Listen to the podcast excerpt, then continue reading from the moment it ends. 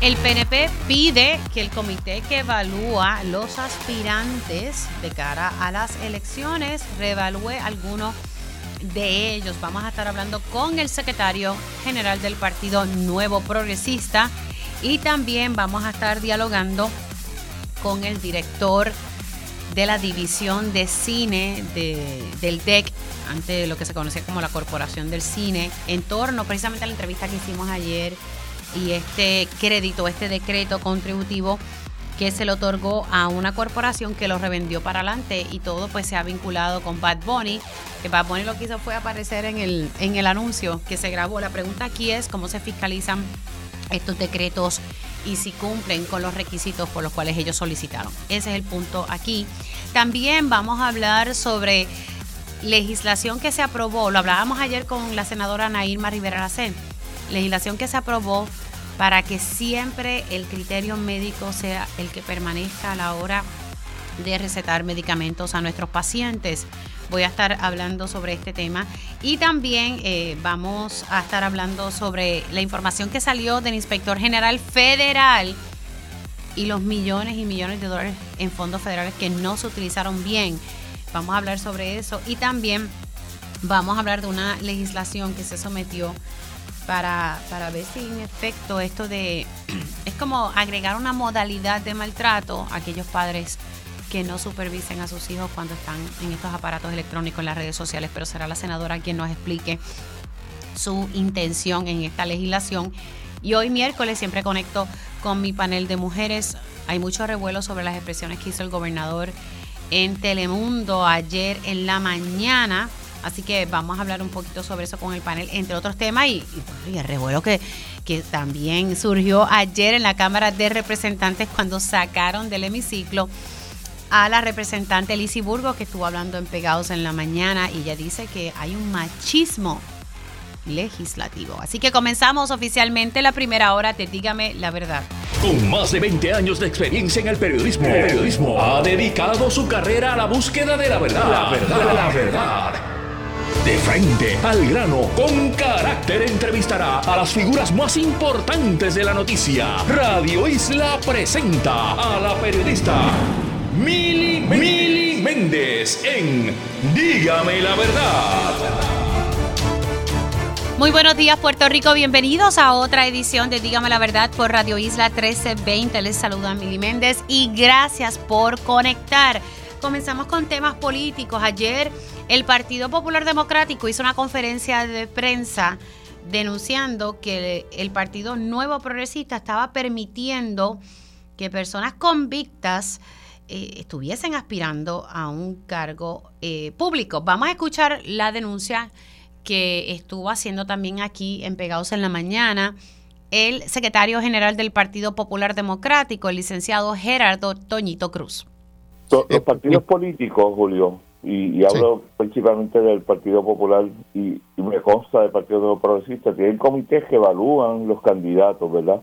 Y de ordinario me consta que son las personas que seleccionan para estos comités, son personas rigurosas para pues, establecer, ¿verdad?, que el candidato finalmente evaluado son candidatos idóneos. En el caso de las denuncias que hicimos a, ayer, en la mañana de ayer eran candidatos, uno particularmente que nos llamó mucha atención, de un candidato al Senado por el distrito eh, de Humacao, que en el pasado, y hablo del 2016, específicamente el gobernador, el hoy gobernador de Puerto Rico, en aquel entonces, él mismo le pidió eh, a su partido que lo descalificara, que no le permitiera correr la puerta. Eh, por unas circunstancias esas que se mencionan, ¿verdad? De un delito que se está imputando en, aquel, en aquellos días que ya se sabía, ¿verdad? De la comisión de ese delito que tenía que ver con un menor. Ese es Edwin Pagán él, lo, él le pidió eso a su directorio, o sea, que tenía conocimiento. Sin embargo, ahora en el 2024 es bueno que esté en la papeleta y, y lo autorizó para estar en la papeleta cuando se sabe de esa sentencia, ¿verdad? Que no hay ninguna duda de que cometió ese delito. Eso fue lo que dijo esta mañana aquí en Pegaos el secretario general del Partido Popular Democrático. ¿Qué tiene que decir el secretario general del Partido Nuevo Progresista, licenciado Irán Torres Montalvo. Buenos días, licenciado, ¿cómo está? Buenos días, Miri, buenos días a todos los amigos de Radio Escucha.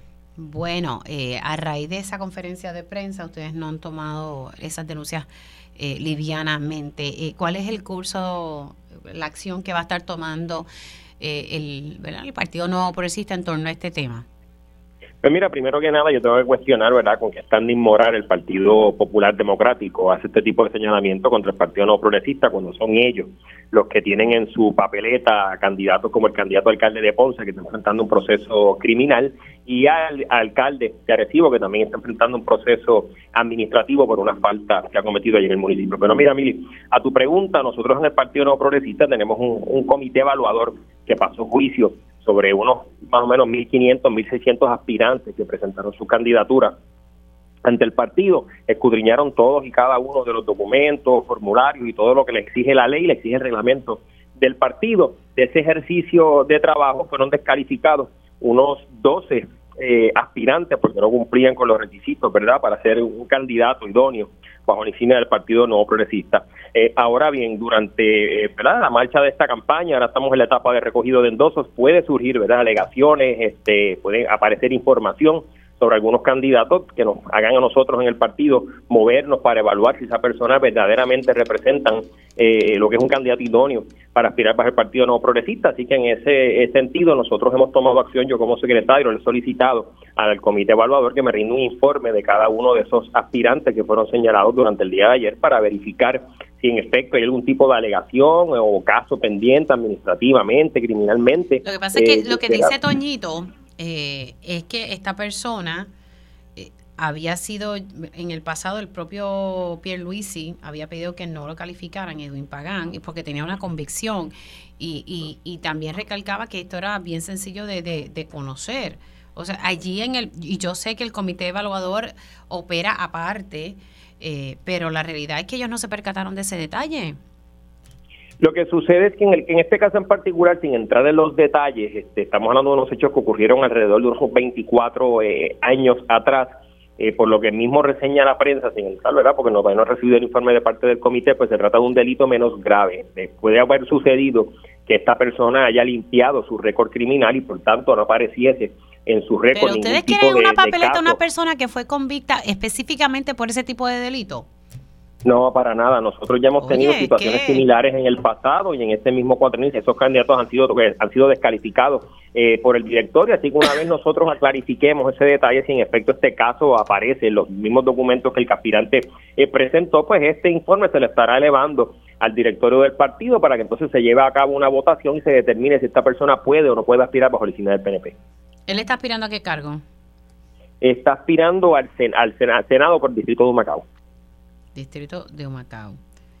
Ahora, eh, entiende, hay otras querellas que ustedes tienen a, en su atención que tiene que evaluar este comité. Al presente nosotros no tenemos ninguna querella pendiente, ya para mediados del pasado de enero nosotros adjudicamos todas y cada una de las querellas o señalamientos que habían llegado al partido contra los aspirantes, hubo un directorio que se celebró el pasado 16 de enero y ese día se descalificaron eh, 11 candidatos. Así que en ese sentido nosotros completamos toda esa labor, pero eso no significa que el partido pierda jurisdicción sobre sus candidatos y nos, tenemos que mantener en el ejercicio continuo eh, de velar, ¿verdad?, que estos candidatos, si surge algún tipo de señalamiento o información nueva que llegue a nuestro poder, pues actuar eh, sobre ella y si llega el punto de que tenemos que descalificarlos y removerlos de la papeleta, así lo estaremos haciendo. Así que usted está esperando entonces que el comité evaluador le, le dé ese informe sobre este candidato en particular. Correcto, y tan, ¿verdad? tan rápido como esta misma semana nosotros esperamos estar tomando acción. Ya este el directorio está en sobreaviso de que estamos trabajando con este asunto y se determinará entonces si los vamos a citar de manera presencial o si por el contrario estaremos utilizando el, el ejercicio de referéndum, que es la votación electrónica para que nuestros miembros se expresen y determinen si esta persona o cualquier otro candidato, dependiendo de lo que surja de esos informes del comité, pues se le puede o no se le puede permitir aspirar bajo la palma. Algo que haya que cambiar a la hora de, de, de hacer ese esa evaluación dentro del comité, sabemos que ah, evaluaron 1.600 y se descalificaron 12.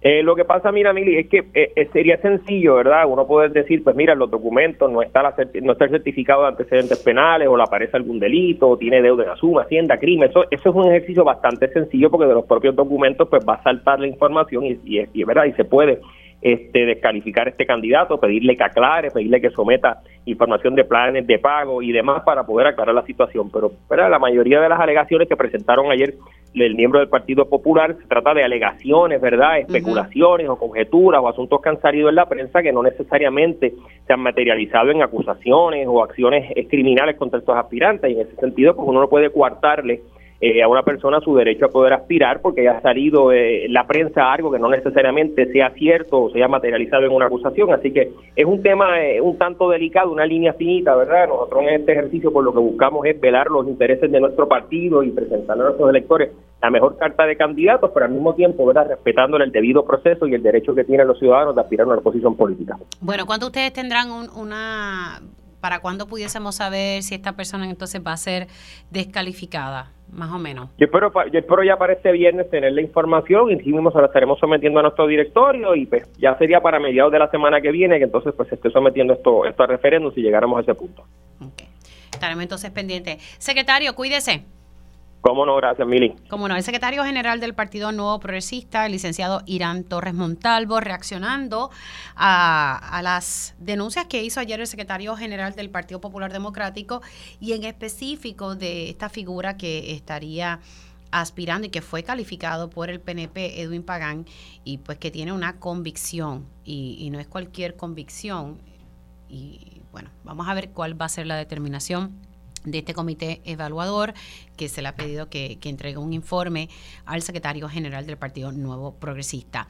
Por otro lado, siendo ya las 10 y 8 de la mañana, vamos a, darle seguimiento al tema que estuvimos hablando ayer precisamente con, la periodista que redactó el artículo para Bloomberg Tax. El artículo habla a grosso modo sobre los decretos, los, los créditos contributivos que se otorgan para distintos anuncios. Eh, y pues llama mucho la atención porque en el anuncio del cual vamos a estar hablando participó eh, Bad Bunny. Él fue talento de este, este anuncio. Eh, y pues esto ha generado un revuelo. Y dejo siempre claro para el récord que Bad Bunny no fue quien recibió este decreto eh, por parte de lo que hoy se conoce como la, el programa de cine, que antes yo lo entendía que era la Corporación de Cine. Tengo al director en línea telefónica que quiere reaccionar y pues yo tengo varias preguntas que me han surgido. Eh, del artículo. Le doy los buenos días al licenciado José Sánchez Acosta. Buenos días, licenciado, ¿cómo está? Buenos días, Miri, qué, qué gusto escucharte después de un tiempito. Dios mío, yo decía, ¿será el mismo Sánchez Acosta que conocemos? pues sí, es el mismo.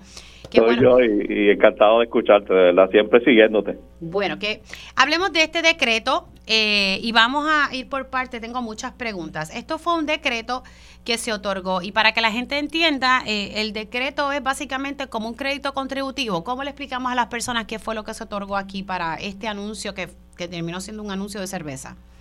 Gracias por empezar por ahí, Mili, porque ese me parece que es el punto medular de esto.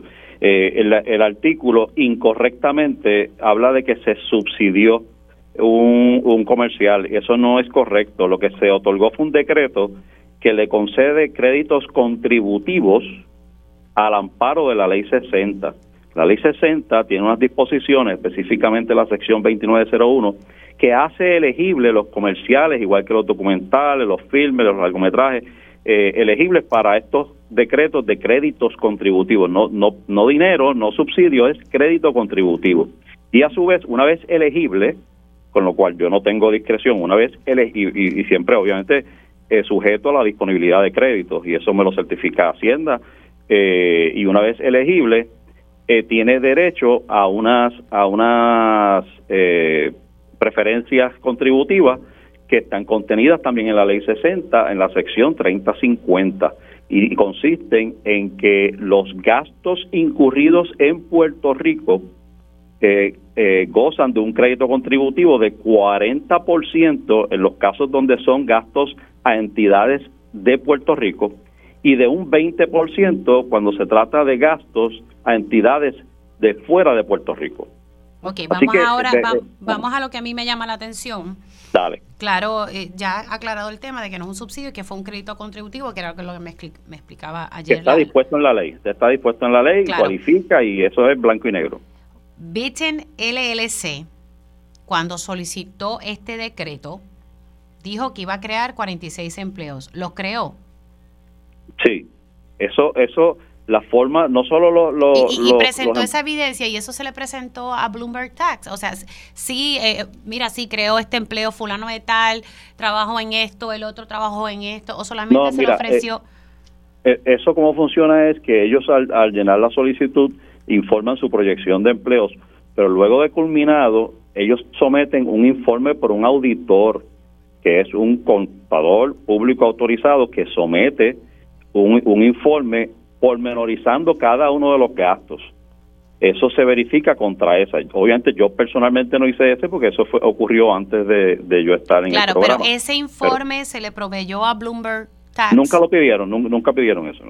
Ella pidió, díganos el número de empleos que se que se que se crearon y se informó lo que lo que Pero si ustedes verificaron y fiscalizaron de que se crearon 46 empleos. Correcto, yo no personalmente, pero el equipo que trabajó ese ese caso en particular ciertamente recibió un informe de auditor de donde se, se entiende que se crearon ese número de empleos. Se entiende.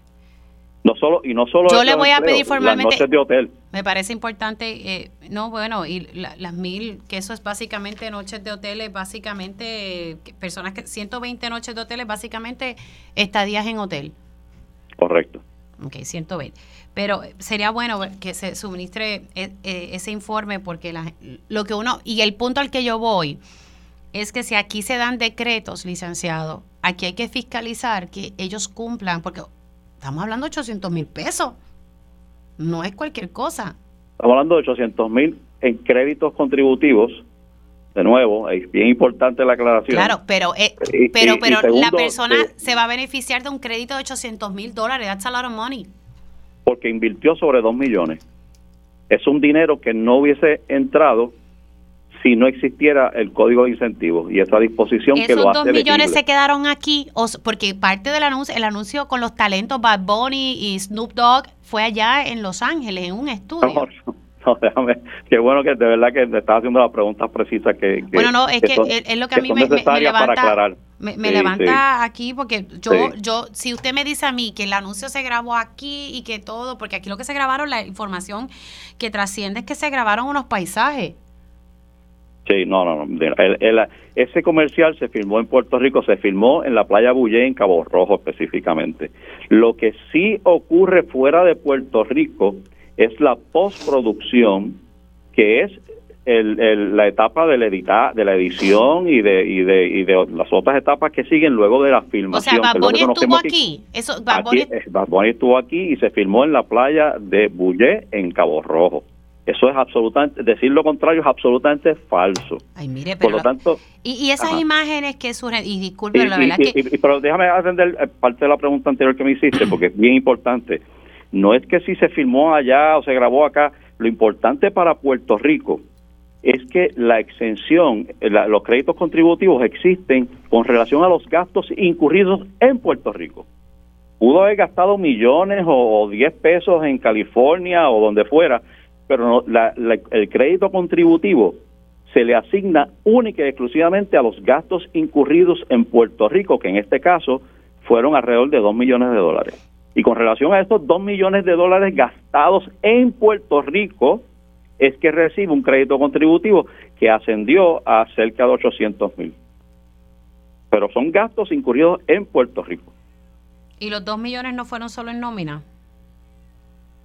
No, bueno, no, porque dos millones eh, eh, tienen nómina, pero tienen Lo que pasa es que es importante explicarle a las eh, es importante explicarle a las personas, o sea, se invirtió dos millones en qué, o sea, aquí hubo la nómina, o sea, se contrató dos millones de dólares en nómina aquí en la isla, porque lo que se está proyectando es que que precisamente la parte de los artistas, que sabemos que son artistas reconocidos y que cobran por su talento, que eso fue grabado en un estudio. Usted me dice que Bad Bunny lo grabó aquí. No, en no, no, fue, fue, editado en un estudio fuera de Puerto Rico. La, la grabación ocurrió en la playa de Bullé, en Cabo Rojo. Claro, eso, la grabación, postproducción es edición, pero la grabación se hizo aquí. ¿Y, el, y, Snoop Dogg también estuvo aquí? Eh, no podría contestarte la con certeza. Yo pensaría que sí, pero pero de verdad no me tomen la palabra en esa porque no me no no me consta. Bueno, lo que la, razón por, la razón por la cual le digo todo esto es que hay hay una página en internet giantartist.com y pusieron eh, imágenes de, de, este anuncio de esta cerveza y se ve la parte de postproducción, pero se ve a Snoop Dogg con la misma ropa como que le toma, como que él no lo grabó aquí, él estaba en un estudio. Pero sabes que, eh, Emily, no importa porque yo estoy dando créditos por lo que ocurrió aquí. Si él grabó en Japón, pues no recibió créditos contributivos por, por estar en Japón. Los créditos contributivos que el gobierno de pues Puerto si yo lo entendí, lo que yo, yo lo entendí, relación licenciado. a los gastos incurridos en Puerto Rico. Sí, lo que no queda claro es eh, eh, eh, en qué específicamente fue. Y ya usted me dice que fue en la playa Buyén, entonces lo que quiero saber es si la mayoría de esos gastos fue nómina, en qué, en qué se hizo y usted me dice que sí se generaron esos 46 empleos. Ahora, por otro lado, voy al otro punto. Eh, la persona que está a cargo de esta empresa que recibió este decreto fue Bitten LLC, ¿correcto? Esa es la entidad que recibió el decreto, correcto. Y la persona que está y que aparece en el registro del Departamento de Estado es Nadia Barbarosa. Sí. Nadia Barbarosa trabajó en la Corporación del Cine entre el 2009 y el 2014? Eh, entiendo que trabajó aquí en algún momento, pero no, bueno, estoy seguro. Así lo dice en la página de, lo digo porque lo busqué, la página de Bitten LLC habla sobre su experiencia en estas áreas. Eh, y, es, una, es una persona, una productora de mucha experiencia, de vasta experiencia, sin duda alguna. No, Y no lo pongo en duda. Ahora, lo que sí me llama la atención es que ella creó la corporación el 13 de febrero, Bitten LLC, para dar consultoría fílmica, producción y distribución y precisamente a ella se le da este decreto cuándo? Este decreto, uf, la fecha exacta no la, no la tengo conmigo, te la puedo hacer llegar, pero pero esto ocurre en la pandemia. Eh, posible, te debo esa información, Lili, esa, no, no, tengo la fecha exacta. Claro, y, al punto que quiero llegar es que es una persona que, no pongo en duda su capacidad, pero es una persona que estuvo y que conoce muy bien, y así lo dice su perfil, conoce muy bien la industria fílmica y que otorgó muchos créditos, o perdona, o decretos contributivos durante su estadía entre el 2009 al 2014, y de momento se beneficia de un decreto. Mira, la fecha es del 2020. Estoy chequeando aquí documentos que me han enviado del 2020, época pandémica, sí, durante la pandemia.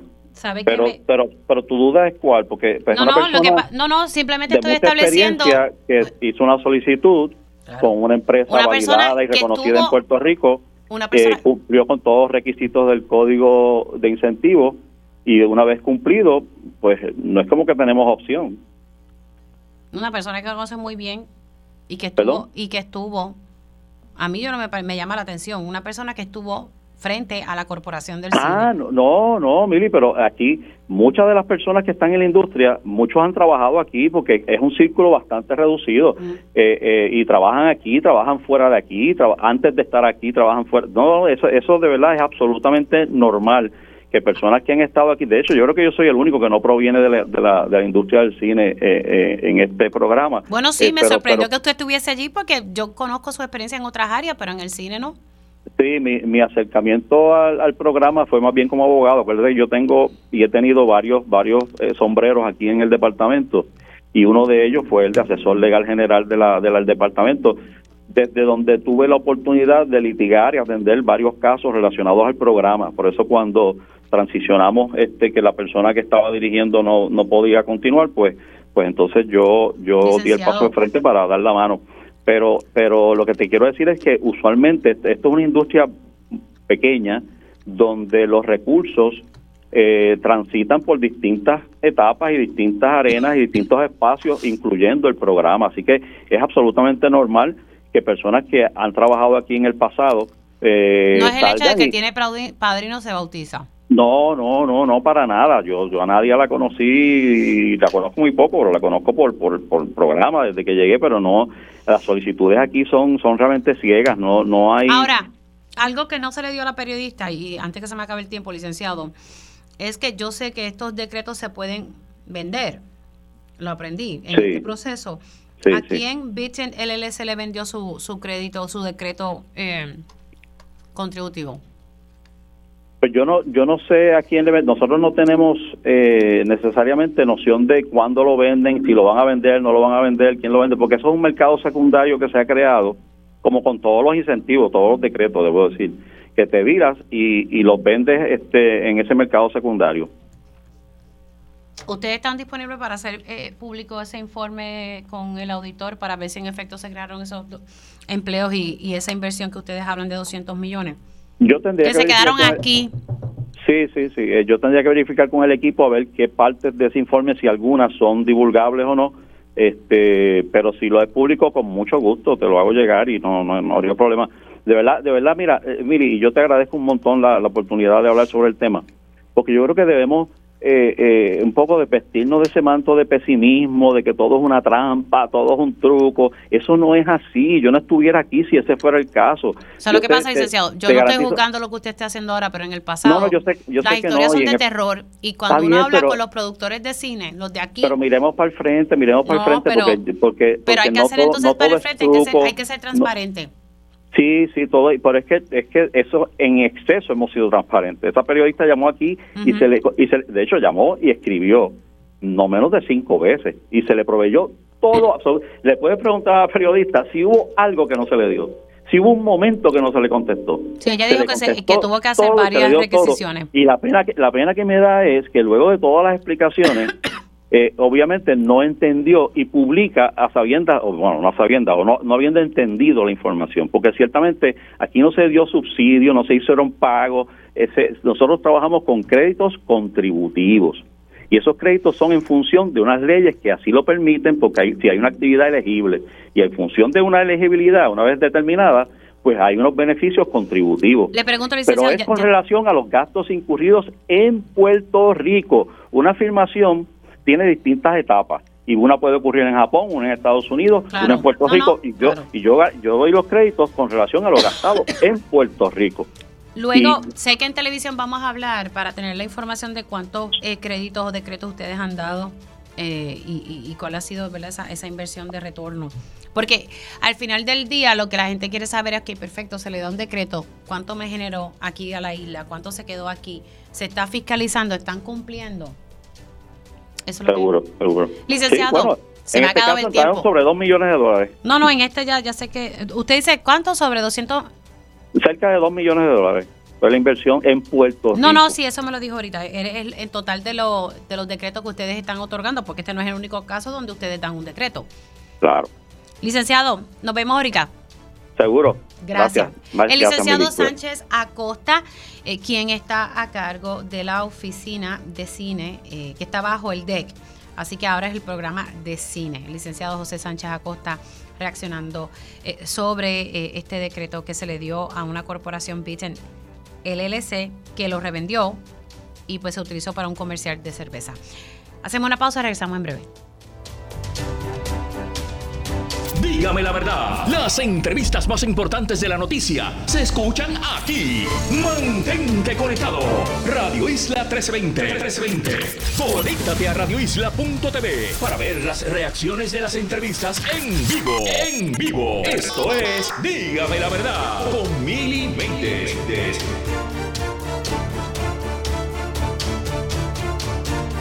Y ya estamos de regreso aquí en Dígame la Verdad por Radio Isla 1320. Les saluda Mili Méndez y gracias por conectar. Bueno, vamos a, pasar a otro tema, vamos al tema de salud. Y me parece importante, esto es algo que siempre se ha planteado, se ha levantado, ya yo perdí la cuenta de cuántas veces, pero vamos a escuchar lo que me dijo ayer la senadora Ana Irma Rivera Lacer para iniciar la conversación con mi próximo invitado. Eh, mira, este proyecto, que es el proyecto del Senado 1205, lo que busca es buscar esas brechas, esos, esos hoyitos que las aseguradoras eh, están buscando en las leyes para salirse con la suya y no honrar eh, las recetas y, órdenes médicas. Cuando, cuando un paciente va a buscar una receta, se encuentra con la, la cuestión de que el, el plan médico no lo autorizó por diversas razones. Así que este proyecto lo que busca es atajar este abuso entre otras cosas, eh, por ejemplo, con esos medicamentos que son de mantenimiento, que esos medicamentos pues eh, puedan tener eh, la como la orden médica hasta 180 días, es lo que dice el proyecto, que por ahí están diciendo que no tiene términos fijos, pero siempre, obviamente, con el referido médico. Es decir, que el criterio médico siempre sea el que se utiliza para los medicamentos, el despacho de los medicamentos, las dosis la cuantía y cuántas repeticiones puede tener de ese medicamento. Y que no sea la, el plan médico el que decida en cuanto a eso se refiere. Así que eh, lo que hicimos fue buscar todos esos sitios donde los planes médicos se meten buscando eh, la manera de salirse con la suya y hacer una evaluación coste efectiva y no necesariamente a favor de la salud de la persona que es paciente. Bueno, tengo en línea telefónica al senador Juan Oscar Morales. Hoy lo dije bien porque siempre como cambió de, cámara a Senado, pues yo me quedé con, cámara.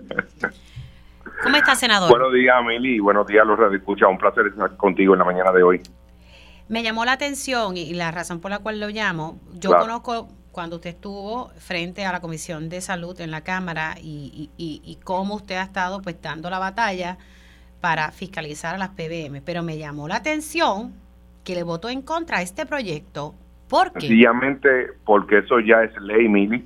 Vamos al pasado y a los hechos. Claro, pero no ha pasado nada con esa ley. Esa ley está, mira, cogiendo polvo en algún sitio. Es una ley, la 47 del 2017.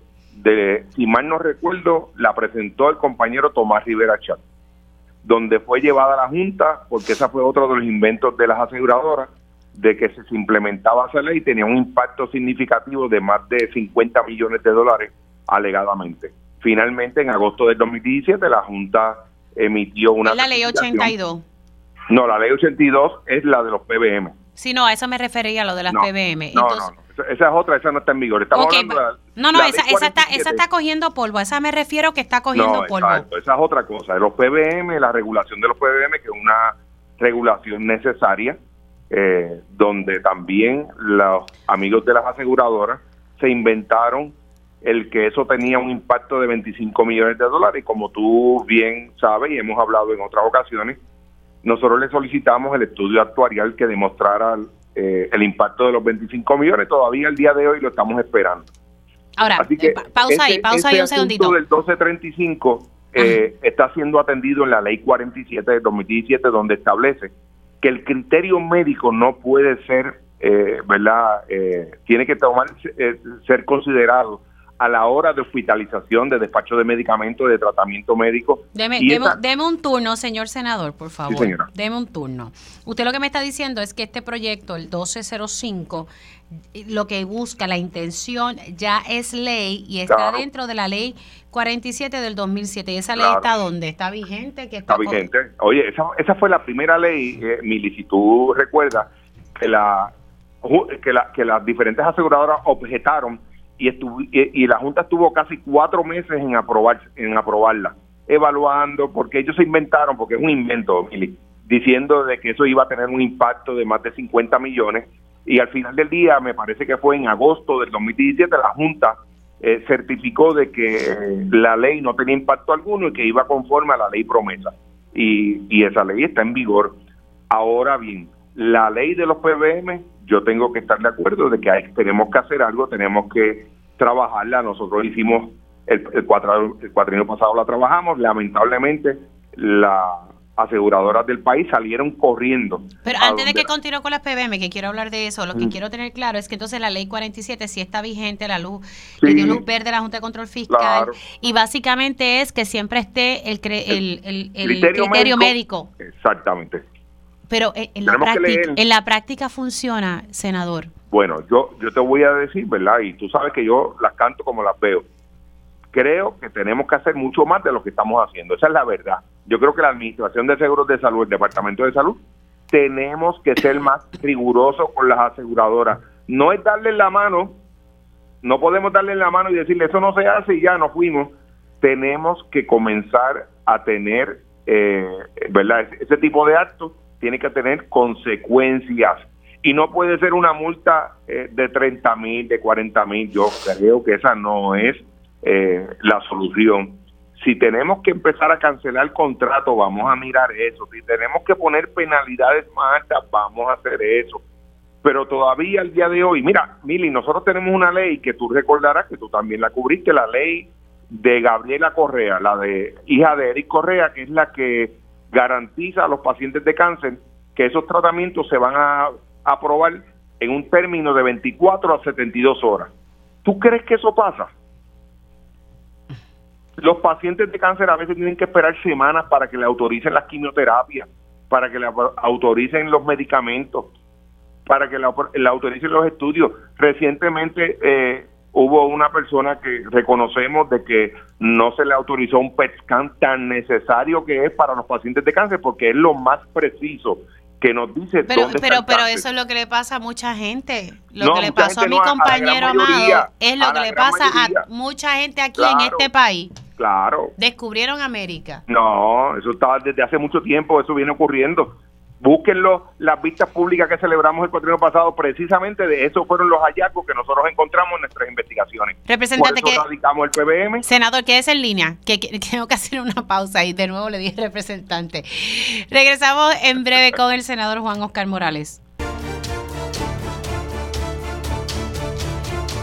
Y ya estamos de regreso aquí en Dígame la Verdad por Radio Isla 1320. Continuó la conversación con el senador Juan Oscar Morales. Estamos hablando sobre el tema de salud, todo en contexto de la pieza legislativa que se aprobó en el Senado, el proyecto 1205 de la autoridad de la senadora Ana Irma Rivera Lacen y Rafael Bernabe, que básicamente procura que el criterio médico es lo que prevalece. Eh, me llamó la atención cuando miré la hoja de votación que una de las personas que le votó en contra fue el senador Juan Oscar Morales. Él me estaba explicando los motivos por los cuales él le votó en contra. Él sostiene que ya este proyecto es ley, es la ley 47 del 2017, que la Junta de Control Fiscal finalmente le dio luz verde porque no tenía un impacto al, fisco. Eh, y yo le estaba diciendo a él si esto en la práctica realmente se cumple, porque uno ve que lamentablemente el criterio médico aquí no. O sea, no sé si es letra muerta, senador. Eh, se hace, pero no de la manera que yo esperaría. Mili, esa es la verdad. Yo no te voy a decir. Y no podemos, y no podemos enmendar la ley o porque y, usted le dijo esto a Ana Irma Rivera la cena, a la senadora. No, yo no tuve, yo no tengo comunicación con ella. ¿Por qué? ¿Por qué no? Pero ustedes no hablan, ustedes son compañeros de trabajo. Ah, sí, pero hablamos lo necesario. Ay, padre, ¿no se llevan?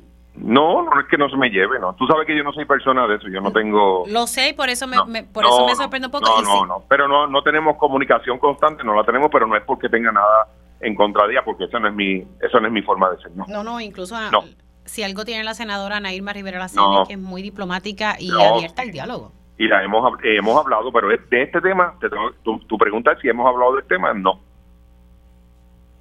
Así que, básicamente, esta ley ¿podemos llegar a la conclusión de que es letra muerta? Eh, no es letra muerta, pero se puede hacer más. Se está haciendo, pero no lo suficiente. Esa es la verdad, Mili. Bueno, pues entonces, ¿qué, podemos hacer, senador? Vamos a ver, ¿verdad? Porque la realidad entonces es que pasó a la Cámara de Representantes una pieza legislativa que usted me está diciendo que ya es ley, pero que, pero que, se puede hacer, más. Lo que tenemos que hacer es sentar a la Administración de Seguros de Salud, donde tú sabes que yo trabajé, y yo he criticado a, la administración porque yo creo que en ocasiones eh, hacer, no hace la fiscalización que le corresponde hacer con las aseguradoras. Esa es la verdad. Y podrán, ellos me podrán decir que por falta de recursos, pues mira, vayan donde la Junta y pídale más recursos. Que yo sé que es lo que me van a decir, que no tienen los recursos. Pues yo quiero que me, entonces me presenten cuáles han sido las gestiones que ellos han realizado para que se le asignen más recursos eh, humanos. Bueno, ahora volvemos, vamos al tema de las PBM. Eso se ha quedado ahí, lamentablemente esa ley 82 eh, no, no, está en vigor y el gobierno no ha hecho nada tampoco para defenderla. Las aseguradoras se salieron con la suya, con la mentira y con la patraña de que eso e, tenía Ese es el problema para mí. Ese es el problema. Porque las PBM son las que deciden qué medicamento Porque la Junta de Control Fiscal, que es la que está ahora mismo ¿verdad? en control del, de aquí, pues le, le, le puso oído, lo escuchó y paralizó esa ley, lamentablemente. Esa es la verdad. Acuérdate que los miembros de la Junta no tienen el problema. Nos resignamos, No, no, tenemos que seguir. Yo, yo no creo en resignarme, no. Yo creo en seguir luchando. Yo tengo que decirte que cuando yo estuve finalmente en la Cámara, Sol Higgins hizo varias reuniones. Yo estuve presente porque ella me, me invitaba para atender ese asunto y yo espero de que en algún momento eh, nosotros retomemos nuevamente eh, ese tema de establecer esa ley y de aprobarla. Y si hay que hacer un nuevo proyecto con algunas enmiendas, yo no tengo problema. Pero tenemos que tener algo, porque ahora mismo, Mili, tú no tienes dónde ir a levantar tu querella con relación a algún asunto de PBM. Tienes que estar a dispensa de ellos si deciden darle medicamento a Mili o no darle medicamento. Y el criterio médico, pues bien. Y eso no puede ser los pacientes están sufriendo a la hora de poder accesar a sus medicamentos y por lo tanto eso provoca que eh, pacientes se descompensen y se le agrave la situación que tienen o tengan otras situaciones eh, relacionadas al mal manejo de su condición. Esa es la verdad. Yo creo que, que, que es momento de que pongamos un poco más de acción. Si la ley 82 está literalmente cogiendo polvo porque no, no entró en vigor, algo hay que hacer eh, y porque no nos podemos quedar en meras reuniones. Eh, AFAF no hace caso, no defiende la ley. Eh, y estamos en el mismo sitio. la, ley 47 entorpece esas cosas porque tienen unos intereses. claro, pero ¿qué podemos hacer nosotros? Nos quedamos pues, dados porque la Junta nos controla. Pero no, pero esa es la verdad. Lamentablemente, esa es la verdad. Esa es una de las consecuencias de nosotros ser una colonia. Que sí, pero estoy de acuerdo que somos una colonia, pero la realidad es que no nos podemos quedar de brazos mientras los pacientes están sufriendo las consecuencias. Y mientras tengamos una Junta diciendo que no, pues tampoco. Yo por eso todos los días eh, añoro el día que la Junta coja sus maletas y se vaya. Pero es que antes, esto pasaba antes que incluso que la Junta... No, antes no, no, antes se implementaban la ley y se ponían en vigor y la Junta no era obstáculo para ahora no, ahora la Junta evalúa el bolsillo de sus amigos y entonces deciden que esta ley no se puede implementar porque tiene un impacto de 25 millones. Y cuando usted le pregunta cuál es el impacto, no te lo presentan. Claro, pero entonces en torno a la ley 47, que ya usted me dice que si hay que hacerle unos, unas mejoras, pues vamos a hacer las mejoras, a ver si esto entonces mejora, porque la realidad es que yo sigo viendo pacientes que no le aprueban sus medicamentos. Yo estoy claro, Mili, claro, yo recibo todos los días aquí en mi oficina gente con Es desesperante, de, verdad. Sí, sí. Es como, como, como si hubiésemos enganchado los guantes. No, no, yo por lo menos no los he enganchado, nunca los he enganchado. Vamos a ver en qué termina esto. Senador, gracias. Se me cuida. Siempre es un placer estar contigo. ¿eh?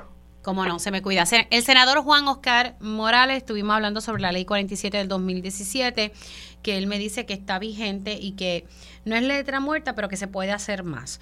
Eh, y por eso fue que le votó en contra al proyecto de la senadora Ana Irma Rivera Lacen, que es el 1205 donde el criterio médico es lo que debe prevalecer. Él dice que ya eso es ley. Y pues la ley 82 que buscaba fiscalizar y regular las PBM, pues se quedó ahí en el aire, no pasó nada. Mientras tanto, los pacientes están pasando la TECAIN.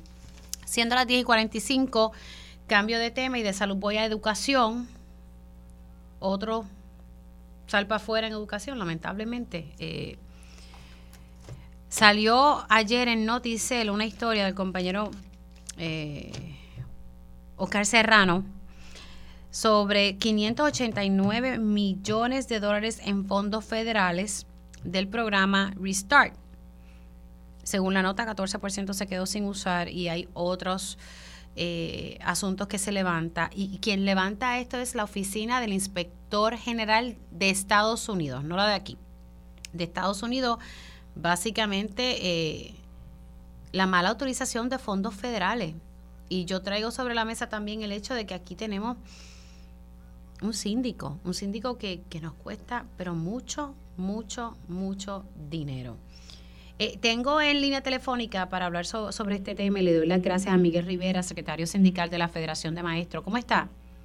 Saludos, muy buen día, Amelia, a ti a tu radio audiencia. Bueno, otra vez más aquí señalando, tristemente, la semana pasada era la Oficina de Inspector General de Puerto Rico de equipo en una escuela en, en Guaynabo que lamentablemente nunca se usó y están almacenados por más de 20 años, nunca se usó y, los estudiantes pasando la de Caín. La postura de la federación en torno a este tema, yo imagino que esto se repite en, en muchas otras escuelas, pero estamos hablando aquí de fondos federales también. Sí, definitivamente, como tú me señalas, esto es otro capítulo más de una larga saga de incompetencia, mal manejo, corrupción, dejadez, de lo que son los fondos, principalmente, o muchos de ellos fondos federales, como tú bien señalas, la semana pasada hablábamos de la Escuela Vocacional de Guaynabo, esta investigación que se comenta en el día de hoy trata sobre la región educativa de Ponce. Yo estoy seguro que si hacen una investigación en el resto de las regiones educativas a encontrar situaciones similares.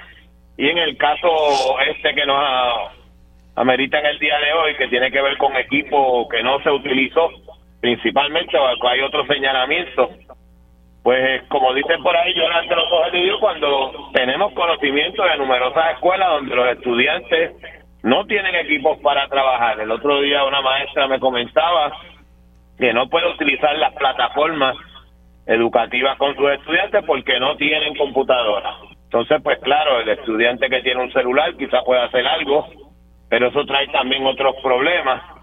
Así que, eh, nada, otro capítulo más, posiblemente la semana que viene estemos hablando de otro escándalo. Según la nota de noticias, los hallazgos son que la agencia no asignó apropiadamente 2.5 millones de dólares del total de 8.6 en costos indirectos. Ay, se me fue la, se me movió la nota. Básicamente eh, se, no se utilizó equipo, equipo que estaba almacenado cuando el propósito de todo esto es que los estudiantes se reincorporaran y que tuviesen acceso a, educación a través de, estos fondos. Que, que, que el fondo era según aquí, eh, era para comprar computadoras, tabletas, equipo suplementario.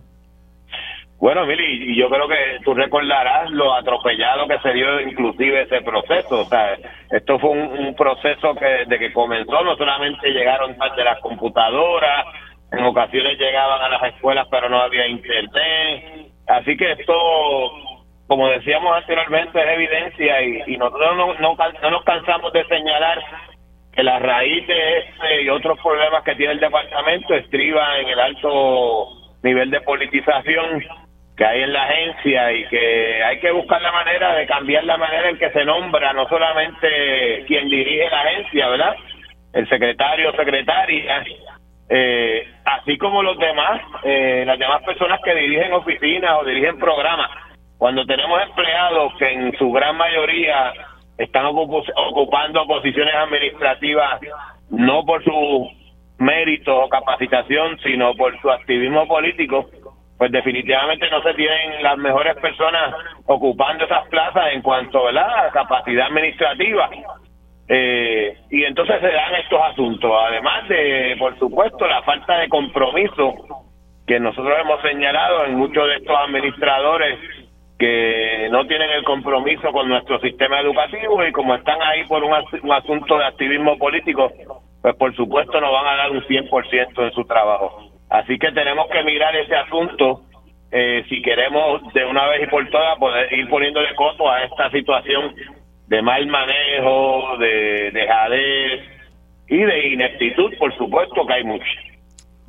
Estaremos pendientes y espero que no, no sigan bueno, que sí, que si, algo se está haciendo mal, que siga saliendo, pero me, me, me, da mucha tristeza tener que estar reseñando que equipos no se utilizaron. ¿Sabes lo que son la cantidad de dinero? O sea, estamos hablando de millones y millones de dólares que eran destinados para que nuestros estudiantes pudiesen regresar a clase, ya sea de manera virtual, o sea, que tuviesen el equipo, que también los maestros tuviesen el equipo y que no y que se quedó 14% sin usar y que no se usó, de acuerdo a la Oficina Inspector General de Educación Federal, no se utilizó de manera correcta. Increíble. Y lo peor de todo, Mili, es que no hay consecuencias. Lamentablemente, estos funcionarios eh, incumplen con su deber, hacen mal uso de los recursos y no hay ninguna consecuencia para ellos.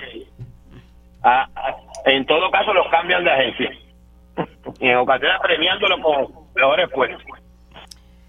Rivera, gracias por haber entrado unos minutitos. Se me cuida. Gracias a ti, Mili, un placer siempre. Cómo no. Hacemos una pausa aquí en Dígame la Verdad y regresamos en breve. Vamos a estar analizando varios temas con el panel de mujeres. Eh, precisamente vamos a hablar de las expresiones del gobernador, que lo que ha trascendido eh, son unas expresiones más breves. Hubiese sido chévere poder tener acceso al, contexto completo, pero las expresiones se hicieron y están ahí para el récord. Eh, vamos a hablar sobre eso y, de otros temas en, el panel. Y también eh, y vamos a estar tocando el tema sobre una medida que está buscando calificar como maltrato, exponer a menores de edad a dispositivos inteligentes sin restricciones. ¿Tendrá esta oportunidad? Bueno, pues vamos a conectar, eh, ya me invito con la senadora que está proponiendo esta, esta medida. Así que comenzamos oficialmente la segunda hora de Dígame la verdad.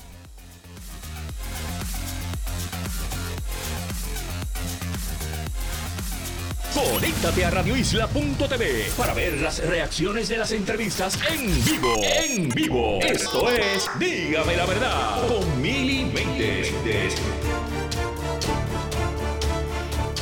Y ya estamos de regreso aquí en Dígame la verdad por Radio Isla 1320. Ya estamos en la segunda hora de este espacio y gracias por conectar. Acaba de salir, eh, vamos a ver, una comunicación del panel del FEI, donde está diciendo que el Tribunal Supremo de Puerto Rico emitió una resolución declarando no al lugar al recurso de certiorari presentado por los abogados del suspendido alcalde de Ponce, el doctor Luis Irizarry Pavón.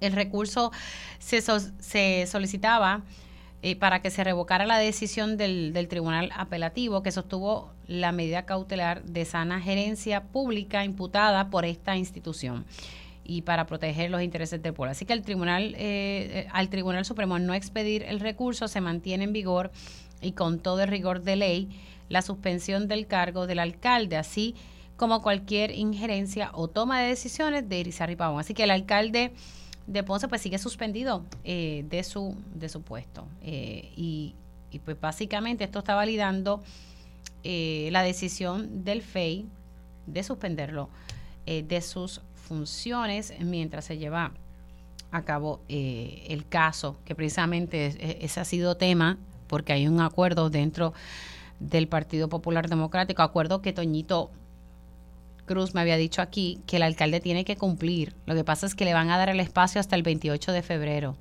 Ya sabemos que la vista no se va a llevar a cabo en o antes de esa fecha. La vista está pautada ahora para el 14 y el 15 de marzo. Pero le van a dar ese espacio hasta el 28 de febrero y el acuerdo que se firmó es que el alcalde iba a renunciar. Eh, si, no si salía bien, pues seguía con su candidatura de no salir bien renunciaba y de no llevarse a cabo la vista preliminar antes de esa fecha, tendría que renunciar. Así que, de no ser así, me había dicho también el licenciado Gerardo Toñito Cruz que si no, van a los tribunales porque el acuerdo se tiene que cumplir. Vamos a ver qué pasa ahí. Pero eh, el Supremo validó la determinación del FEI de que el alcalde permanece suspendido. Siendo ya las 11 en punto, ya mismito voy a ir conectando con mi panel de mujeres, pero antes voy a estar dialogando con, eh, con la senadora que ha presentado este proyecto que busca ampliar la definición de negligencia para incluir como un tipo de maltrato la exposición de menores a estos dispositivos inteligentes, me imagino que también se hace acceso a las redes sociales sin que no medie eh, restricciones por parte de los adultos. Tengo en línea telefónica a la senadora Elizabeth Rosa. Saludos, ¿cómo está? Saludos, buenos días. Saludos. ¿Todo bien ustedes? Bien, bien, gracias a Dios. Cuéntame un poquito, eh, el propósito es que, que, que se se pueda definir o que se incluya como, como un elemento de negligencia. Claro, sí. Sí, mira, este proyecto del Senado, que es el proyecto 1240, se radicó en junio del 2023. Ah, okay. Ya lleva bastante tiempo radicado y pretende exactamente lo que tú acabas de, decir, ¿verdad? Es el, el fin de proyecto es ampliar la definición de negligencia para disponer como un tipo de maltrato la, la modalidad de que el padre, madre o persona responsable exponga a un menor a dispositivos inteligentes o medios electrónicos y de comunicación sin tomar medidas tecnológicas eh, automáticas o mecánicas para evitar que un menor sea controlado, manipulado, monitoreado y acosado, ¿verdad? Cibernéticamente. Eso es lo que busca el proyecto y obviamente nuestra intención es promover la seguridad y y la y la generación de entornos seguros para nuestros niños, ¿verdad? Nuestros niños, nuestras niñas y los adolescentes, que son los, ¿verdad? los más que utilizan las redes sociales hoy día y tomando en consideración a los riesgos que corren, eh, ¿verdad? Estos niños navegando por la internet. Ahora, e, esto pues entonces no no se había ¿Cuál fue el, el tracto legislativo desde que usted lo sometió? Porque esto fue en, en el verano del 2023. Exacto. No pasó nada, ni siquiera... Bueno, no, no, sí. El, ahora mismo el proyecto se encuentra en reglas y calendario. Ah, está en reglas y calendario, pero sí se hizo vistas públicas y todo ese proceso. No, no se le hicieron vistas públicas. ¿Por qué no se hicieron vistas públicas? Es que lo trabajó la Comisión de Bienestar Social, no le hicieron vistas públicas, obviamente pues no te podría contestar, pero esa pregunta, pero, usted no, le ha preguntado, pero, sí se trabajó el proyecto. Pero no le ha preguntado a la, al, al senador o, senadora que esté a cargo de esa comisión. Bueno, es que en el momento sí, ¿verdad? Este, se planteó hacer las vistas públicas, pero eh, Porque no se hicieron en verdad, me parece, por la razón, pero sí se planteó haberlas hecho, pero porque si eso está ahora en reglas y calendario, aprobar un proyecto que no se le ha hecho vistas públicas, por más loable que sea la intención, lo, ideal para el beneficio de todo el mundo es que se lleve a cabo vista pública para ver cuán viable, que se tengan los recursos para poder eh, llevar esto a cabo. No sé si usted me entiende, porque es que... Claro, claro, sí, te entiendo, sí. Entonces, pues eh, está en proceso de que, que lo bajen a votación. Bueno, no, el proceso recuerda que toda comisión hace el proceso legislativo que requiere, ¿verdad? El proyecto, que es que se baje la votación en una ejecutiva. Si el proyecto pues, sea aprobado en una ejecutiva por los senadores y senadoras que, que ¿verdad? A bien tuvieron votarle a favor. Ahora está en reglas y calendario para el debido proceso de que baje, perdóname, al hemiciclo para la votación y luego pase a Cámara para el mismo proceso y luego pasa la firma de Sí, el, punto que quiero llegar, y cuando digo este arreglo calendario, es porque entonces es que no se llevó la vista pública y se va a bajar el proyecto en, un momento dado. Sí, estamos en espera, ¿verdad?, de que, que, puedan estar los votos para poder bajar el proyecto. ¿Y usted ha podido hablar con sus compañeros senadores, cómo ellos lo ven? ¿Le han planteado alguna preocupación? Bueno, la única preocupación que han planteado es que lo ven como un poco punitivo para los padres, pero eh, en el mundo entero, en nuestro país, la responsabilidad de un menor recae sobre su padre. No recae sobre el vecino o cualquier otra persona, ni sobre el Estado, a menos que no sean custodios del Estado. Así que, ¿verdad? Mm, yo no lo veo como punitivo, yo lo veo como una medida para, de protección adicional a nuestros menores no lo veo como algo que sea positivo en contra de ningún padre, de ningún abuelo, de ningún tutor, de ninguna persona que tenga a cargo un menor. Sí, sí. Así que por, por lo que puedo intuir, senadora, sus compañeros no están como que on board, o sea, no están a, bordo de, de, de, darle luz verde a esto, o me equivoco. Bueno, eh, te puedo decir que sí hay muchos senadores que están a favor pero obviamente, eh, ¿verdad? a mí me gustaría contar con el voto de todos los senadores porque es un proyecto importante, es un proyecto en beneficio de nuestros menores y me gustaría contar con el voto de todos. por eso hubiese sido bueno eh, la oportunidad de que esa, tal vez esas dudas fueran contestadas en, en, una vista pública para beneficio y, y que todo el mundo eh, tuviese verdad toda toda toda la información. Claro. Senadora, gracias. No, sí lo entiendo, lo entiendo, lo entiendo muy bien, pero verdad, yo no trabajé preso, así que verdad, no está en mi mano en la vista Vale. Senadora, gracias por haber entrado unos minutitos, se me cuida mucho. Lindo día. Gracias. Gracias a ustedes por la oportunidad. Buen día. Como era, ustedes escucharon a la senadora Elizabeth Rosa Vélez, quien presentó esta medida en el 2023. Y, y básicamente eh, es que la medida busca ampliar la definición de negligencia y que se califique como un maltrato exponer a menores de edad a dispositivos inteligentes sin restricciones. Eh, todavía sigue en el Senado. Yo planteo siempre lo mismo. ¿Por qué no se llevan vistas públicas? Y así esas dudas que tal vez tienen los senadores, que lo ven como algo muy punitivo, pueden ser aclaradas. O si hay que mejorar algo en el proyecto, se mejora. No sé, porque estos procesos cada vez se ven menos. Y usted dirá, ay, Mili, es una bobería. No, no es una bobería, eso es parte del proceso legislativo.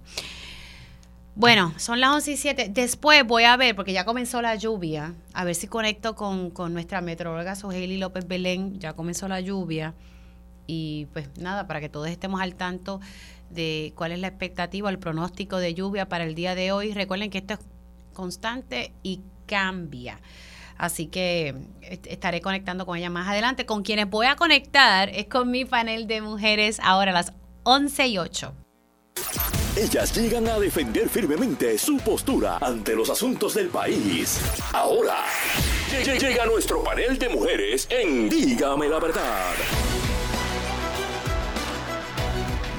Y ya estoy con mis girlas, como digo yo, por aquí. Tengo a mi panel de mujeres listas y le doy siempre las gracias porque ellas sacan de su tiempo para poder compartir con todos nosotros y llevar sus conocimientos para todas y todos.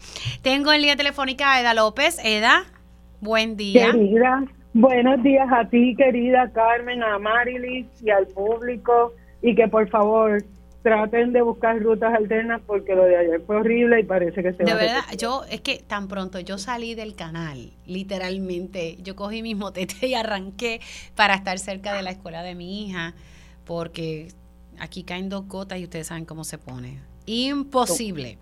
Y estuvo fuerte. También le doy los buenos días a Marilis Pagán. Buenos días a Marilis. Buenos días, compañera. Una alegría siempre estar aquí con ustedes. Y también conecta Carmen Lebrón. Carmen. Hola, buenos días a ti, y a las compañeras. Les envío un, abrazo cariñoso. Buenos días a todos y todas las que nos escuchan y nos dan el privilegio de poder entrar por esta sonda a su casa, a sus lugares donde se encuentren. El gobernador eh, estuvo informando de que presentó varias medidas legislativas relacionadas a, la violencia de género e incluso sobre el salario de los jueces. Eh, y una de las piezas le quita toda discreción a los jueces al requerirle que impongan la supervisión electrónica tan pronto hay causa para arresto por maltrato, maltrato agravado, maltrato mediante restricción a la libertad y agresión sexual conyugal. Esto me trae la discusión que tuve con con la Procuradora de las Mujeres, o sea, la conversación y la conversación que tuve eh, con el autor de la medida, el representante Jesús Manuel Ortiz. En la medida original no estaba la discreción. En el Senado se agregó la discreción y hablando también con uno de los integrantes de la Junta de Asistencia Legal, de SAL, me dijo, la discreción del juez siempre está. Entonces ahora vemos, y, esa pieza original que, que ya es ley, que entró en vigor ahora en febrero, el gobernador la había firmado, tal como estaba. Entonces de momento ahora dicen, vamos a quitarle toda discreción a los jueces y vamos a ponerle grilletes a, medio mundo. Esa es una, pero voy a poner el audio porque esta entrevista que se dio en hoy día en, en Telemundo, el programa de la, de la mañana, eh, sale este extracto porque es al cual tuve acceso, pero el, gobernador estaba hablando del tema de la violencia de género y esto fue lo que dijo en el programa. Y entonces las víctimas, yo diría que lo que es bien importante es que es que es que básicamente se, se protejan, que se protejan. También dijo que los fiscales tienen que levantar la voz y estar ahí en esas salas y todo eso. Yo no sé si es que eso fue un ups o qué, pero bueno, las víctimas sí tratan de protegerse constantemente. Eh, no sé cómo ustedes lo vean, yo voy a dejar y les voy a pasar el patón. Comienzo con Eda, luego voy con Amarilis y luego con Carmen. Pues mira, Mili, una de las cosas que eh, mi postura surge no de, de eh, ningún conocimiento de derechos, como ciudadana común, yo no, no soy abogada y la, las complicaciones y complejidades del manejo de estos casos desde la perspectiva legal, yo dejo que las expertas que son Amarilis y, y Carmen lo atiendan. Ahora, como persona que vienen luchando contra la violencia doméstica, como tú bien señalas, y la violencia de género, eh, yo tengo muchísimas preocupaciones porque a mí me da la impresión de que el gobernador todavía no tiene idea de la magnitud y la peligrosidad del sistema que ahora mismo maneja y atiende eh, los casos de violencia doméstica. Por ejemplo, el después de haberse creado el Comité PARE que emitió tanta, tantas eh, propuestas basadas en perspectiva de género y equidad, a mí me parece escandaloso que el gobernador todavía recurra al lenguaje simplista de que la responsabilidad cae en las víctimas sobrevivientes y que son ellas las que tienen que acudir para resolver ese problema cuando sabemos, hemos visto desafortunadamente las pruebas de que los, el mismo sistema, yo no estoy hablando de ninguna agencia en particular, sino todas las agencias que tendrían que, intervenir para prevenir la violencia doméstica, eh, cada cual está por su lado, no hay una acción concertada que refleje que están manejando esto como la crisis que es. Eh, en las explicaciones que yo he visto que ha emitido el gobernador, a mí me parece también escandaloso que él eh, transmite una, no solo la indolencia, eso ya lo sabemos, pero un total desconocimiento de cómo se manejan los casos de violencia doméstica eh, por el Departamento de Justicia, por, por el tribunal, habiendo sido él un secretario de Justicia, ¿verdad? A mí eso me tiene escandalizada. Me preocupa también que el enfoque que se le está dando desde la legislatura, desde el Ejecutivo por voz del, gobernador Pedro Pierluisi y desde la, el Poder Judicial apuntan a que están mirando nada más que la cuestión punitiva y no veo un, un esfuerzo para activar un, una respuesta de emergencia que atienda la prevención. Yo no veo, ayer vi por primera vez desde que creamos el contenido en el 2021, vi que este, publicaron uno de los, de los contenidos que habíamos creado en la televisión, pero nuevamente en aquel momento nosotros eh, propusimos una variedad de abordajes para manejar el asunto de la violencia doméstica y puntualizamos que también es bien importante hablarle a los agresores y a los hombres porque son quienes asesinan a las mujeres y cometen esos feminicidios. Y, a mí me parece que en este momento el, el Estado tiene que hacer un esfuerzo más allá de lo que hace usualmente de pautar campañas, etcétera, para llevar una campaña educativa para todos los sectores de la sociedad, hablándole a la diversidad de personas que podrían no solo estar sobreviviendo violencia de género o violencia doméstica, sino también a las personas que cometen actos de violencia doméstica y violencia de género, incorporando la perspectiva de género, porque ya hemos visto que mirar los, asuntos y las problemáticas desde unos anteojos de perspectiva de género pueden conducirnos a esa prevención. Voy contigo, eh, Amarilis. Sí, bueno, coincido con lo que dice Eva, ¿verdad? Pareciera ser que para el gobierno les resulta más atractivo radicar proyectos de ley, hacer conferencias de prensa o al gobernador hablar de proyectos que está enviando a Cámara y Senado, que hacer lo que se les dijo desde un principio que tienen que hacer, que es supervisar lo que está ocurriendo dentro del sistema, hacer medidas de la calidad del servicio y adiestrar personal. Yo no estoy de acuerdo con una imposición em, a todas las personas que están acusadas de ley 54 de un grillete. De hecho, hubo un proyecto de Gretchen Howe cuando era senadora que tenía el mismo contenido, proponía la imposición obligatoria de grillete a toda persona acusada de violencia doméstica y esa discusión se dio dentro de sus comités de política pública donde había gente de agencias de gobierno y de organizaciones y el consenso era que no era una respuesta adecuada al problema de violencia doméstica por muchas razones. Número uno, el, el sistema de grilletes ahora mismo no tiene la capacidad de sostener 4.000, 6.000 grilletes de manera simultánea. Eso es lo que ese es el número mínimo de querellas que hay aquí cada año del 54. Ese sistema no lo va a aguantar. Si no lo va a aguantar, ningún grillete va a ser seguro. Ninguno. Porque no va a haber una garantía de que esa supervisión electrónica sea efectiva y en efecto salve vidas sin que esté sobrecargado el sistema, ya hemos visto que el sistema de grilletes ha fallado. Entonces, estaríamos generando una falsa sensación de seguridad a las víctimas cuando hay un sistema que ha demostrado que puede fallar. O sea, ahora pueden fallar los jueces y los fiscales, cuando tengamos los grilletes podrán fallar los grilletes. Tenemos que tener eso bien claro. Al gobernador eso se le informa. Entonces, es algo que, que tengo que decir.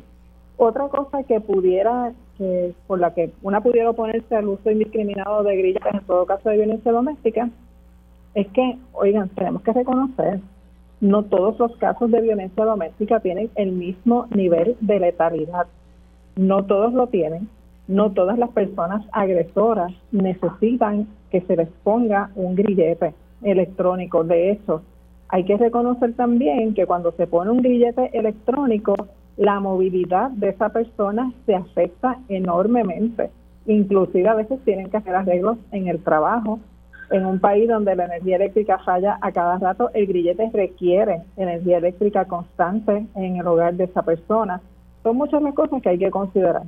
En el caso de las víctimas, quienes somos proveedoras de servicios, yo creo que aquí Eva y Carmen pueden abundar sobre eso, sabemos que a veces el agresor corre al cuartel y acusa primero a la víctima y es bien difícil a veces sacarlas de esos casos porque todo el sistema se vuelca en contra de ellas. Aquí la gente dice que el sistema está prejuiciado a favor de las mujeres y en contra de los hombres en los casos de ley 54. Esa no es mi experiencia. Acusen a una mujer y verán cómo le cae todo el peso de la ley diferente a cómo le cae a un hombre que es acusado. Y estaríamos entonces poniéndole un grillete electrónico a la víctima e imposibilitando que tome las acciones necesarias para garantizar su seguridad en una situación en la que sí podría haber elementos de letalidad. Y bueno, que son cosas que me parece que hay que ponerlas en la discusión pública porque pareciera ser que las quieren ignorar. Por otra parte, eh, me parece también importante hacer un repaso de cosas que se le recomendaron al, al gobernador desde el Comité de su Política Pública su comité de política pública de pares. Entre ellas, se recomendó que se revisara el, el, los programas de desvío, tanto el reglamento como la ley, y eso es algo que hemos discutido aquí anteriormente. Si no hay un sistema de rehabilitación efectivo, pues los agresores lo que hacen es moverse de víctima en víctima. Se pidió también que se evaluaran las barreras que enfrentan las personas sobrevivientes de violencia de género en términos de autosuficiencia económica, salud, vivienda, educación y empleo esas acciones nunca se completaron, eso es prevención primaria. También evaluar las, las medidas que tenían que ver con moratorias en el pago de alquileres cuando hay desastres. Y otras cosas que se le pidieron fue, por ejemplo, que se elaborara un sistema de quejas o querellas accesibles al público en general. Es decir, porque ahora mismo todas las agencias supuestamente tienen como una quejarse si un caso de violencia doméstica o, agresión sexual no es atendido adecuadamente, pero nadie sabe cómo se hace. ¿Por qué? Porque eso no está en las páginas, no hay un sistema uniforme. Nosotras recomendamos que eso se trabajara porque no nos dio tiempo de trabajarlo. Y eso es bien importante. ¿Por qué? Porque es una medida adicional de supervisión de la respuesta del sistema. También se recomendó que entre las cosas que, que debían acelerar por ejemplo, eh, un proyecto de ley que no sé si, se ha radicado, lo confieso, para que la violación a órdenes de protección en casos de agresión sexual se convirtieran en delito grave. Y también se recomendó una ley para que autorizara al CAF administrar la implantación del protocolo de SafeKit, entre muchas otras cosas. Se le dieron recomendaciones sobre compensaciones a víctimas y testigos y le enfatizamos siempre que la prevención primaria era importante. Su comité de política pública no trabajaba la parte de prevención, pero ustedes saben que yo lo he repetido consistentemente. Parece colgó y la orden ejecutiva se colgó en la parte de prevención primaria porque no se han hecho los esfuerzos necesarios. Entonces, pues tenemos estas dos cosas. No se trabajó la prevención, no parece haber intención de trabajar con el asunto de prevención que requiere un discurso sobre equidad para las mujeres, que es el antídoto a la violencia en contra de ellas. Tampoco se ha querido trabajar o no se ha trabajado efectivamente con la supervisión y seguimiento al desempeño de las agencias de seguridad. Y finalmente, seguimos viendo esa, ese rechazo a una educación para la equidad, ya yo no quiero hablar de perspectiva de género, yo prefiero hablar de educación feminista, pero eso le sonará peor a mucha gente, pues hablemos de una educación para la equidad en la que podamos comenzar a dejar a un lado los estereotipos sexistas, que son los que colocan a las mujeres en esta posición de vulnerabilidad. Tengo que hacer una pausa. Está colgado. Tengo una pausa, pero al regreso voy con el turno de, de Carmen Lebrón eh, sobre este tema. Y estoy de regreso con mi panel de mujeres que está integrado por Eda López, que después hablamos de que ella va para Ponce y que va a ser en Ponce, a mí mismo nos dirá. Y también está la licenciada Carmen Lebrón y la licenciada Amarilis Pagán. Estábamos hablando sobre las medidas que el gobernador ha enviado a la legislatura que tienen que ver con violencia de género. Una de ellas que ya entró en vigor, que busca quitarle la discreción a los jueces que impongan un grillete en varios delitos de violencia de género. Las compañeras estaban analizando eso y también les había puesto el sonido de una entrevista con la compañera Grenda Rivera en Hoy Día Puerto Rico, que es el programa de la mañana en Telemundo, y, donde el gobernador se les zafó y las mujeres que se protejan. Pues sí, eso es lo que buscan las mujeres, eh, protegerse de sus agresores. Eh, y eso ha generado un revuelo. El turno en este momento le toca a, a Carmen. Adelante, Carmen.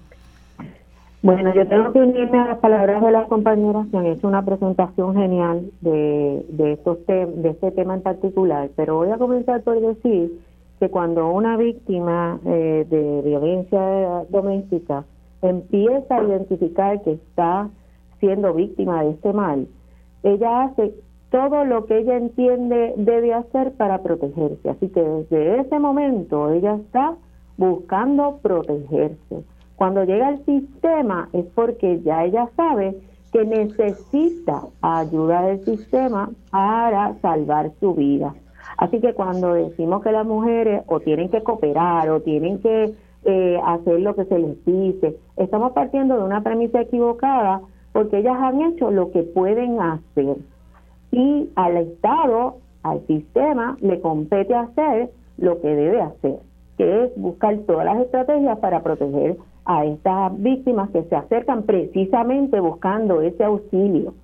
Eh, así que quiero dejar eso bien claro porque no podemos caer en echarle la culpa a la víctima de lo que ha estado ocurriendo. Ellas están haciendo lo que se les dice que deben hacer y aún así están perdiendo la vida en muchos de estos casos.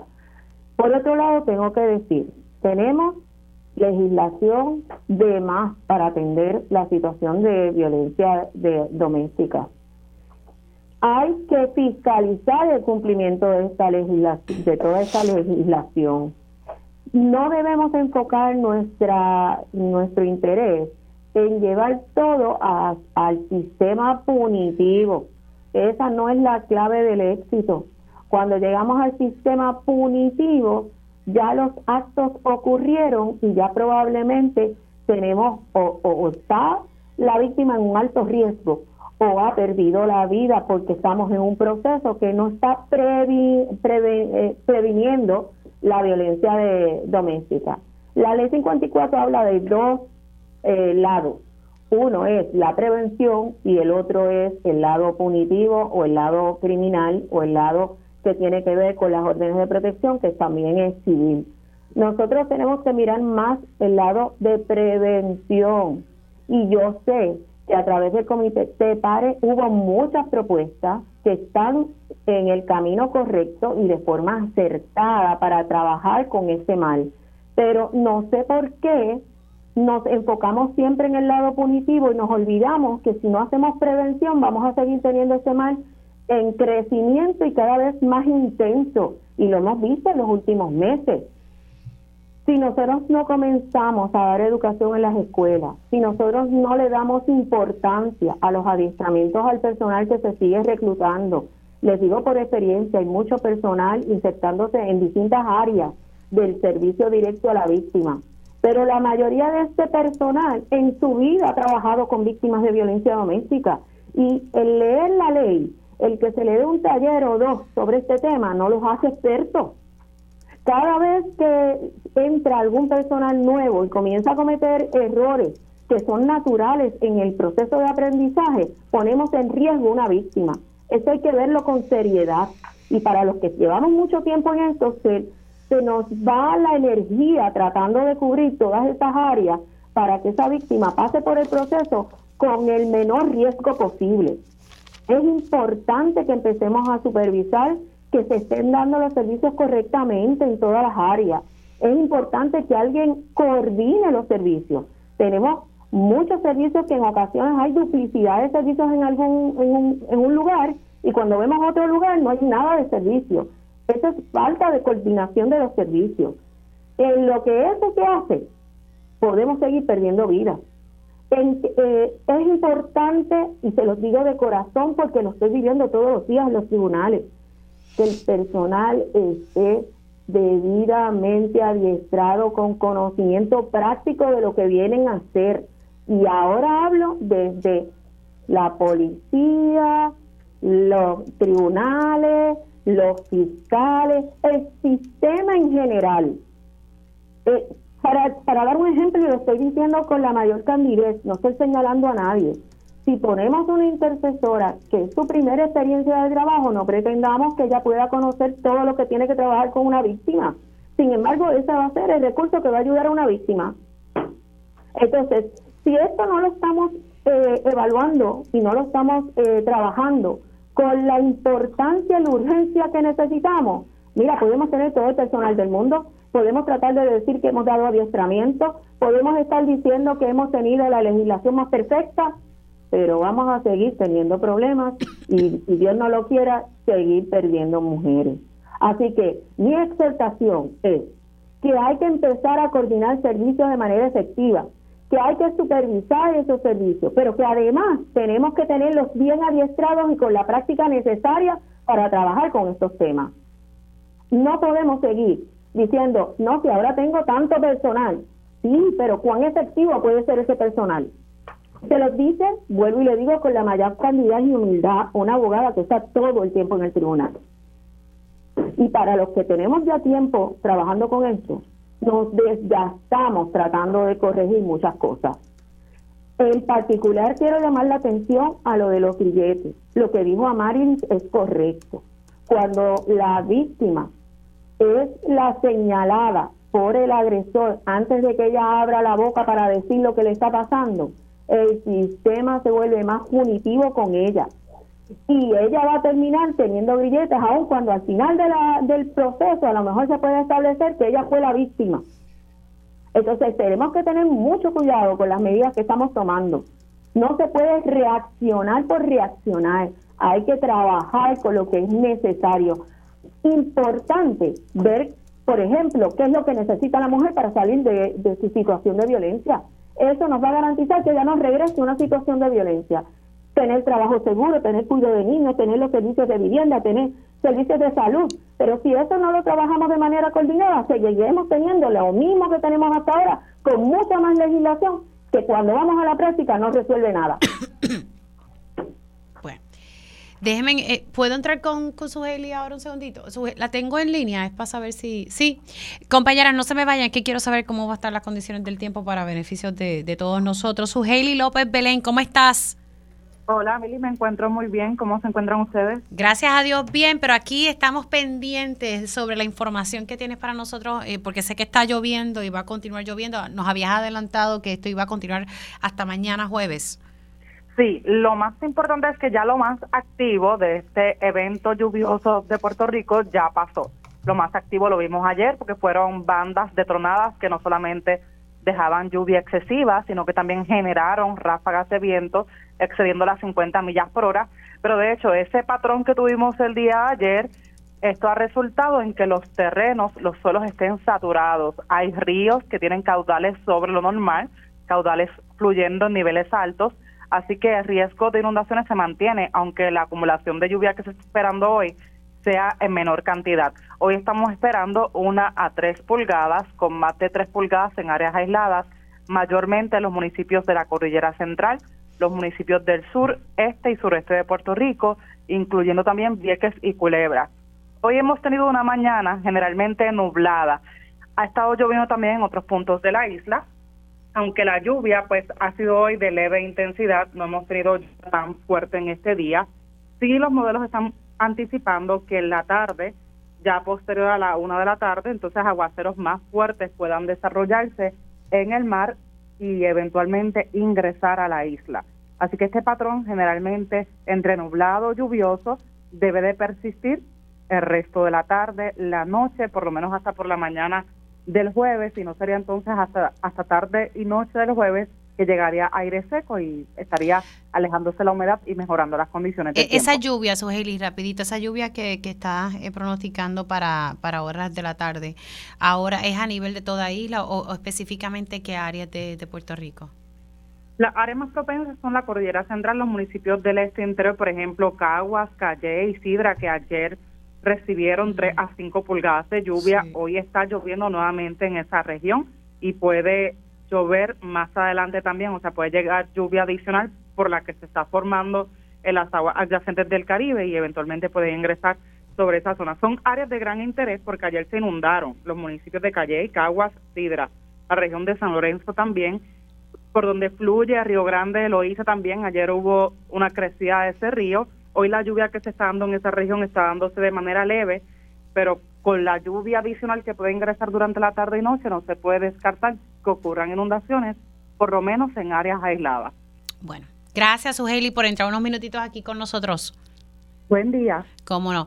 Bueno, Eda, ten cuidadito que tú estás por esa zona, así que a cuidarse eh, con esto de las lluvias. Eh, si usted no tiene que estar en la calle, yo siempre digo que mientras más temprano uno pueda llegar en su casa y así evita dolores de cabeza. Hacemos una pausa y luego continúo con mi panel de mujeres. Y estoy con mi panel de mujeres integrado por la licenciada Carmen Lebrón, la licenciada Amarilis Pagán y Eda López. Voy a poner el sonido de la representante Lizy Burgos para dar paso al próximo tema y que las compañeras puedan expresarse. La Cámara de Representantes implementó una regla por el mes de eh, febrero de que hay que utilizar mascarillas y tengo entendido que es en el hemiciclo. Eh, la representante Lizy Burgos no quiso ponerse su mascarilla y eh, pues la sacaron del hemiciclo. Ella grabó el momento, ella sabía que esto iba a pasar. También trajo en la entrevista con el compañero Julio Rivera Saniel que había otras personas, por ejemplo el representante Bernardo Márquez, que no tenía mascarilla y que a él no le habían dicho nada, pero que no hace ella más que entrar y entonces a ella se lo dicen. Y esta fue su reacción esta mañana aquí Pegaos. De hecho, yo entré, en mi página hay tres videos. Esta es de que cuando yo entré por la mañana, pues yo sabía que se podía suscitar cualquier evento. Eh, y esta es bastante largo y se ve cuando llego a la actividad del 95 aniversario del Capitolio y está completamente llena de funcionarios y de todas las personas que fueron invitadas a este evento, ninguna de ellas tenía mascarilla. Estaban los representantes todos sin mascarilla. Y las fotos están en la página de la Cámara. Y como de momento... claro, pero representante, entonces usted dice que... Claro, pero usted, usted acaba de decir entonces que ya usted iba grabando porque sabía que algo se podría formar. Usted iba con ánimo prevenido de, de que la iban a mandar a salir para tenerlo todo grabado. Sí, porque no es la primera vez que me lo hacen. Esta es la segunda vez. Esta es la segunda vez que atentan contra mi inmunidad parlamentaria y le, eh, le permiten al pueblo o le prohíben al pueblo que yo entre a, a protegerlos y a defender sus intereses como constitucionalmente fui nombrada por el pueblo de Puerto Rico. O sea, mis funciones legislativas me las están coartando. Es la segunda vez que me hacen esto. De hecho, no quiero pensar que sea personal, aquí hay un machismo legislativo y eso no se puede evitar, porque estoy segura que si yo fuera hombre, a mí no me trataban como me han tratado en ese lugar. Machismo legislativo. Comienzo con edad. Esa eres tú, que ya la conozco. Voy, con voy con Amarlis, eh, luego con Carmen y cierro con Eda. Eh, tengo, pórtate bien, 40, son las 44, tienen 6 minutos, 2 minutos para cada una, porque si no ir aquí me hace ta, ta, ta. Eh, dije primero, eh, ya, ya. Amarlis, eres tú la primera, se me olvidó hasta el turno. Bueno, yo me alegro mucho que Burgos haya descubierto que hay machismo en la legislatura. Ya era hora, porque es algo que venimos denunciando las feministas por muchísimo tiempo y es algo que ya puede denunciar hoy en día porque hay un camino andado por mujeres feministas antes de ella y que somos contemporáneas con ella. Sobre el uso de la mascarilla y lo que ella alega de que hay una especie de proceso selectivo en su contra, pues es algo que amerita que se, que se revise. Si es cierto que habían otras personas sin mascarilla y con las demás no se intervino, pues es importante que eso se evalúe. Por otra parte, no olvidemos que estamos también hablando de una legisladora que históricamente ha estado en contra de las medidas relacionadas con prevención del COVID-19. Así que esto no se trata meramente de que haya machismo, sino que puede ser parte también de su estrategia pública de, de alguna manera presentarse como víctima en un proceso legislativo porque le está hablando a sus seguidores más que al público en general. Voy con, con Carmen. Descubrí América, puedo decir. Porque ciertamente la, la senadora Lizy Burgos nunca ha simpatizado mucho con las posiciones que, que que representan los derechos de las mujeres, precisamente, ¿verdad?, por la disciplina que, que ella representa y de momento ahora reclama ser víctima de la legislatura. Todos sabemos que en la política las mujeres eh, pasan un, momento más difícil eh, y son más eh, las tratan de una manera muy distinta eh, en términos de discrimen, así que no ha descubierto nada nuevo y pues ciertamente ahora entenderá porque nosotras todas defendemos los derechos de las mujeres en todos los ámbitos. Voy a leer un comentario que me acaban de mandar y esto es un comentario que, que me acaban de enviar. Machismo legislativo. Es la primera vez que alguien de dignidad reconoce que las mujeres pueden ser discriminadas, pero si un hombre mata a una pareja, a su pareja, para ella eso no tiene nada que ver con género, es una clara contradicción de parte de ella, refiriéndose a la representante Lizy Burgo, y voy con, con ella. ¿Tú terminaste, Carmen? Sí, eh, yo creo que resumiste muy bien en ese comentario. Ese comentario no lo hice yo, lo, lo, lo hace una persona que me lo que me lo mande que está sintonizando. Eda, pues esa persona, yo, yo suscribo, asumió parte de mi turno, no tengo nada más que añadir. Ahora, es desde proyecto Dignidad, desde que esa gente llegó, bueno, desde antes porque Lizy Burgo era cabildera del fundamentalismo el cuatrienio pasado y otros cuatrienios. Eh, pero a mí me parece que las legisladoras del proyecto Dignidad, tanto Lizy Burgos como Rodríguez Pérez, han encarnado lo peor de la imagen de mujeres en la política, porque han sido agresivas, discriminatorias, eh, persecutorias, desde sus oficinas legislativas han hecho barbaridades contra las mujeres que defendemos los derechos a coexistir desde una perspectiva antipatriarcal. Eso es lo primero.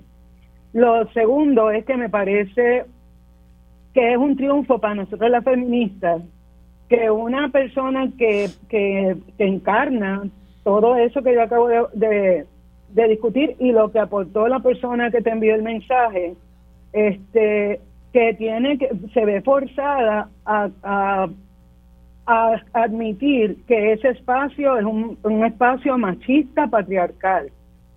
Eso se llama violencia política independientemente de mis profundas diferencias con Lizy Burgos y con Joan, Rodríguez Bebe, a mí me parece que es importante destacar que ese machismo y ese patriarcado que lo entrecruza todo en la en la en la gestión gubernamental, ellas también son parte de las que lo hemos tenido que enfrentar, trabajarlo o incluso eh, abandonar espacios donde se, se, se normaliza ese machismo.